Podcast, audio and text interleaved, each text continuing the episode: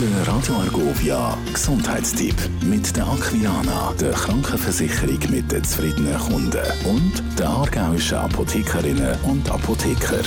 Jetzt gehst bei mir Dr. Theo Vöckli, stellvertretend hier für die Aargauer Apothekerinnen und Apotheker. Zähneputzen, wir wissen, es ist sehr, sehr, sehr wichtig und gleich gibt es ja vielleicht die Möglichkeit, mal einen Kaugummi zu schmeißen, statt Zähne zu putzen. Geht das?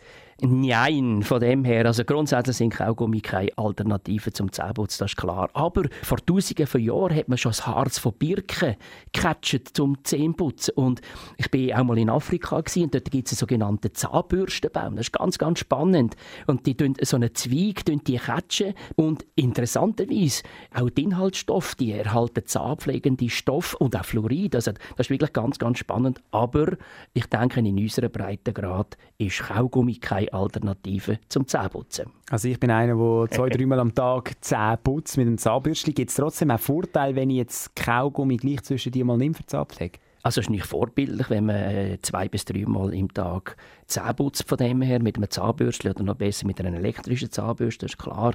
Aber so nach dem Essen ein Kaugummi regt der Speichelfluss an und der Speichel ist nicht ein sehr, sehr gutes Putzmittel, hat antibakterielle, antivirale Stoffe drin und durch die Anregung vom Speichelfluss schwemmt man natürlich nachher auch die ganze Sauce weg, sodass der Zahnschmelz weniger kann von den Bakterien angegriffen werden. Also von dem her ist es gar nicht so eine schlechte Idee. Gibt es dann spezielle Sachen, die man beachten wenn man Kaugummi kauft? Ja, man sollte natürlich nicht einen zuckerhaltigen Kaugummi haben, sondern einen mit einem Zuckeraustauschstoff. Und hier ist das Xylit. Und es ist auch häufig angeschrieben auf diesen Kaugummipäckchen.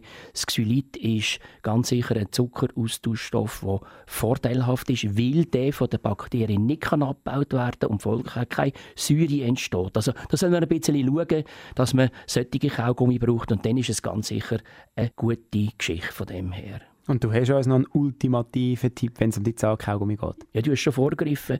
Nach dem Essen ein Kaugummi ist sicher ein gutes Hilfsmittel, aber zweimal im Tag mindestens intensiv Zähneputzen mit einer fluoridhaltigen Zahnpasta und möglichst einen geringen Zuckerkonsum. Das ist sicher der Tipp, um Zähne weit ins Alter raus zu retten.